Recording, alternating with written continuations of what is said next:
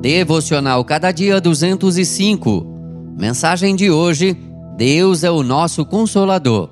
Isaías 51, versos 1 a 23. Eu, eu sou aquele que vos consola.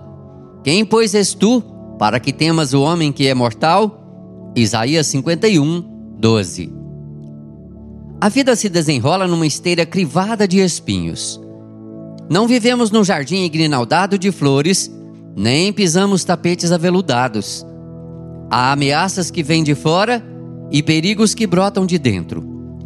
Há dores que latejam em nossa alma e há enfermidades que surram o nosso corpo.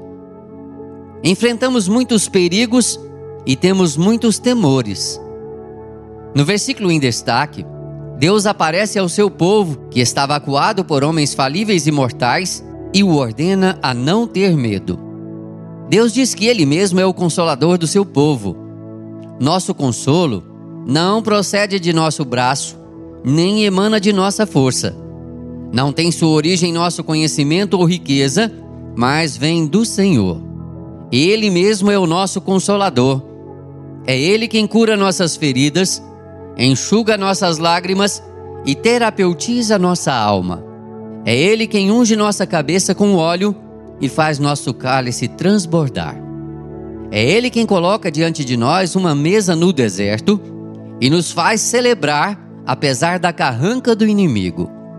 É Deus quem nos apruma quando estamos prostrados e nos carrega no colo quando perdemos as forças para avançar.